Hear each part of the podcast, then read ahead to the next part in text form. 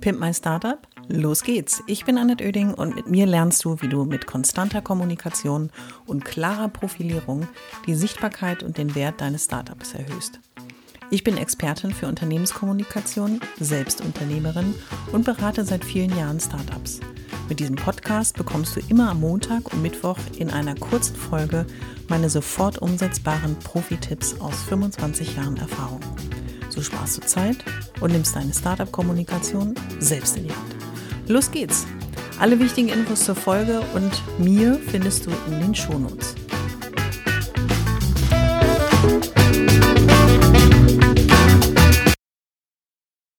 Schön, dass du wieder dabei bist bei einer neuen Folge meines Pimp My Startup Podcasts.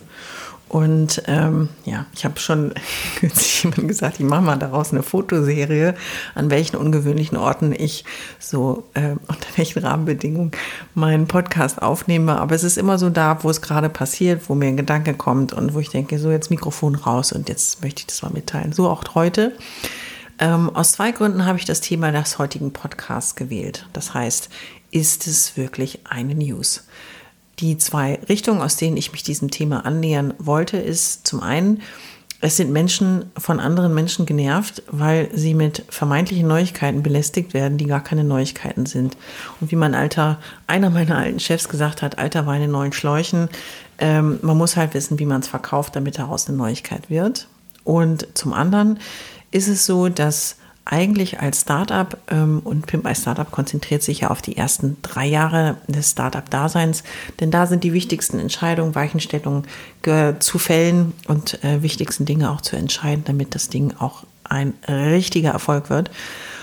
Und ähm, in meiner Wahrnehmung hat also jedes Startup gefühlt täglich Neuigkeiten. Nur wenn du noch nicht so erfahren in der Kommunikation bist, fällt es dir natürlich schwer, abzuschätzen und zu entscheiden, ist das jetzt eine Neuigkeit für die anderen oder ist es nur eine Neuigkeit für mich? Ist diese Neuigkeit auch oder diese News geeignet, um auch öffentlich darüber zu sprechen? Hilft es mir? Schadet es mir? Nützt es mir?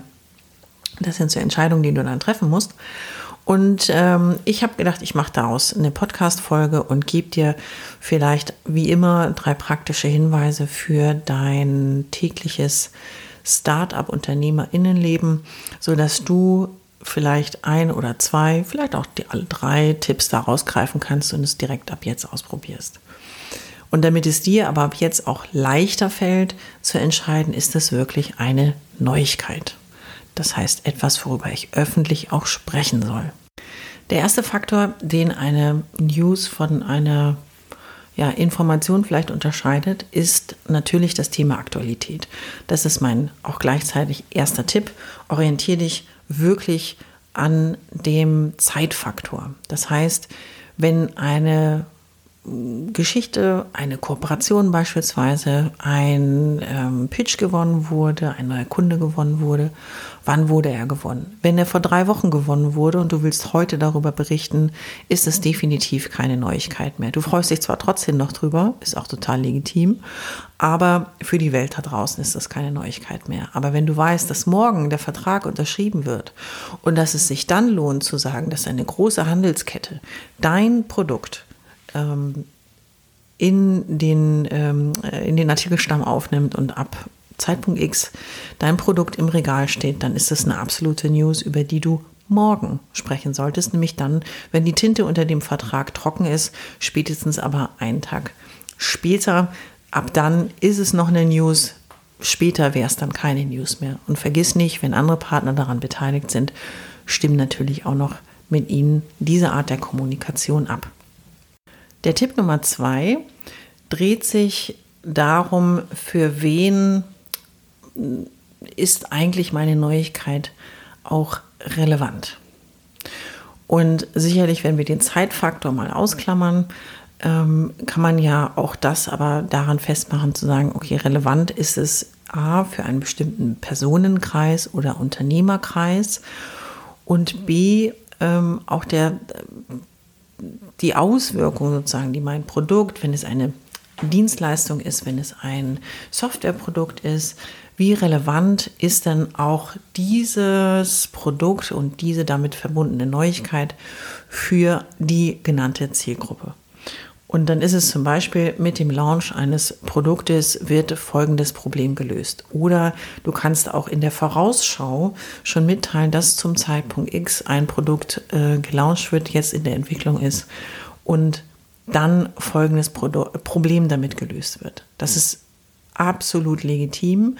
Es sollte jetzt nicht sagen, äh, eine News, News sein, die ankündigt, dass in fünf Jahren ein Problem gelöst wird, weil bis dahin ist die Aufmerksamkeitsspanne aller anderen, die du angesprochen hast, äh, mittlerweile auf 0 bis minus äh, x gesunken.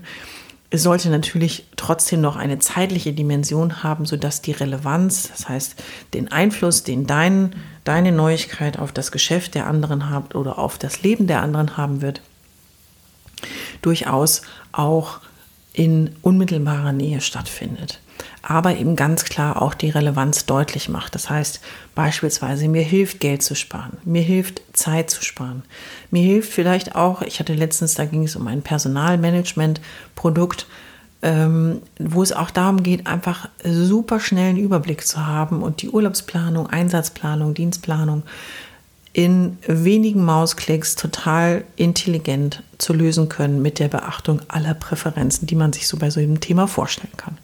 Das heißt, das ist eine Neuigkeit, also hat einen Aktualitätswert, weil es ab einem Zeitpunkt X verfügbar ist oder vielleicht schon jetzt verfügbar ist ähm, und äh, gegebenenfalls auch vielleicht ein Feature hat, was mein Leben wahnsinnig verändern wird, bezogen auf dieses Personalmanagement-Thema. Vielleicht jeder Personaler sich sehr über so ein Tool freuen wird, weil sobald es mehr als zwei, drei, fünf Leute sind, ist es ähm, eine ziemliche Sisyphus-Arbeit, allein diese Zeitplanung auch hinzubekommen.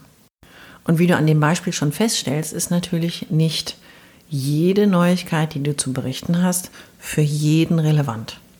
Das heißt, für den Anwender deines Produktes ist natürlich eine Produkt-News durchaus relevant.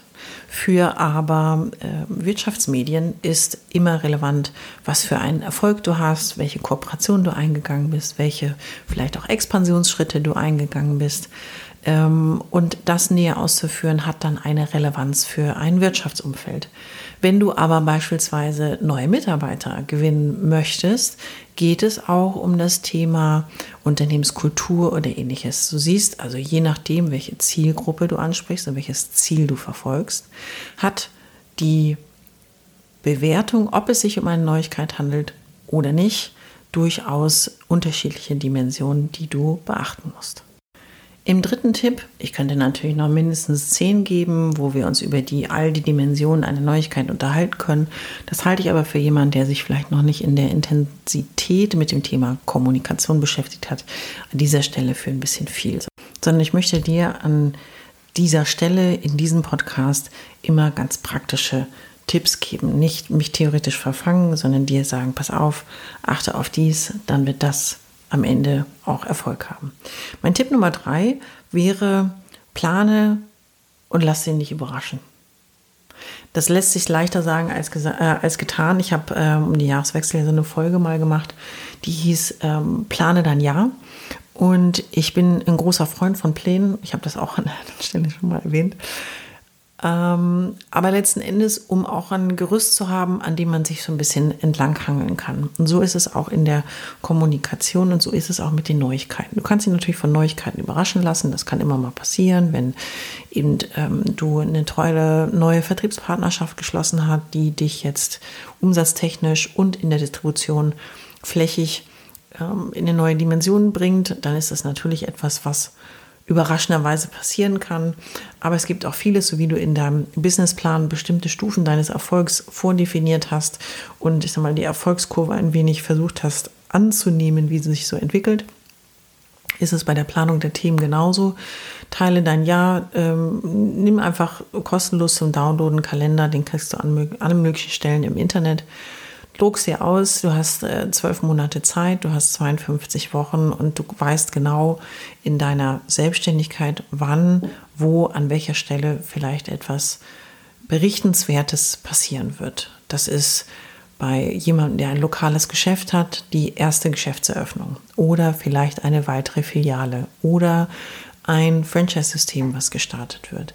Bei jemandem, der unter Umständen ein digitales Produkt äh, entworfen hat, äh, gestaltet hat, konzipiert hat und auch auf den Markt bringt, sind es ganz bestimmte Schritte, die du vorplanen kannst. Das heißt, du fängst mit einem Basic-Produkt an, dann gibt es vielleicht noch Features, die dann eine, erweitert werden. Es gibt weitere Produkte, die du stückweise dem Markt präsentieren möchtest.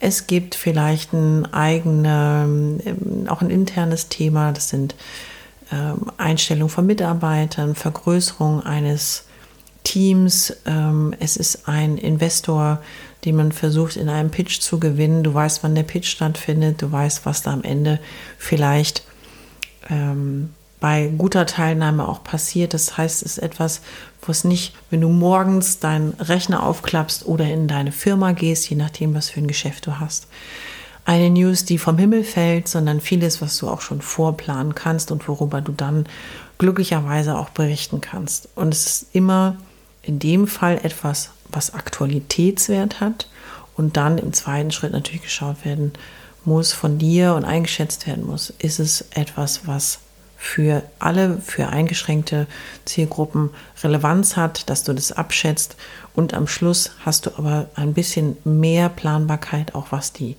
Neuigkeiten betrifft. Und wenn man sich vielleicht mal an, kannst du ja mal machen, an deiner Stelle anschaut, was da draußen in den Medien so passiert und wenn man mal ganz ehrlich zu der ein oder anderen vermeintlichen News schaut, ob das wirklich eine News ist ähm, versuche es mal abzuchecken, aus welchen Gründen darüber berichtet wurde. Und mit diesem Gedanken und meinen drei Tipps, die ich nochmal kurz wiederhole, das heißt, es ist wirklich neu, orientiere dich an der Aktualität, Tipp Nummer eins. Tipp Nummer zwei, denk an die Relevanz, das heißt, für wen ist es wirklich relevant, schütte nicht alle mit allen zu, sondern äh, teile durchaus ein, für wen was interessant sein könnte, intern wie extern. Und zum dritten, plan durchaus auch deine Neuigkeiten, damit sie dich nicht super überraschen, aber du auch immer etwas zu erzählen hast. Zum Schluss bleibt mir wie immer nur zu sagen, los geht's. Und wenn du Ideen hast, denn dies war eine Wunschfolge von jemandem, der sich dieses Thema gewünscht hat, wenn du auch eine Wunschfolge hast und eine Idee dafür, schreib mir einfach eine Direct Message bei Instagram oder eine persönliche Nachricht bei Facebook oder auch über meinen Webseite www.pimpmystartup.de und ich freue mich, dann greife ich das das nächste Mal einfach für dich auf. Ich hoffe, es hat dir gefallen und du bist durch meine Tipps ein wenig schlauer, aber vor allem mutiger geworden.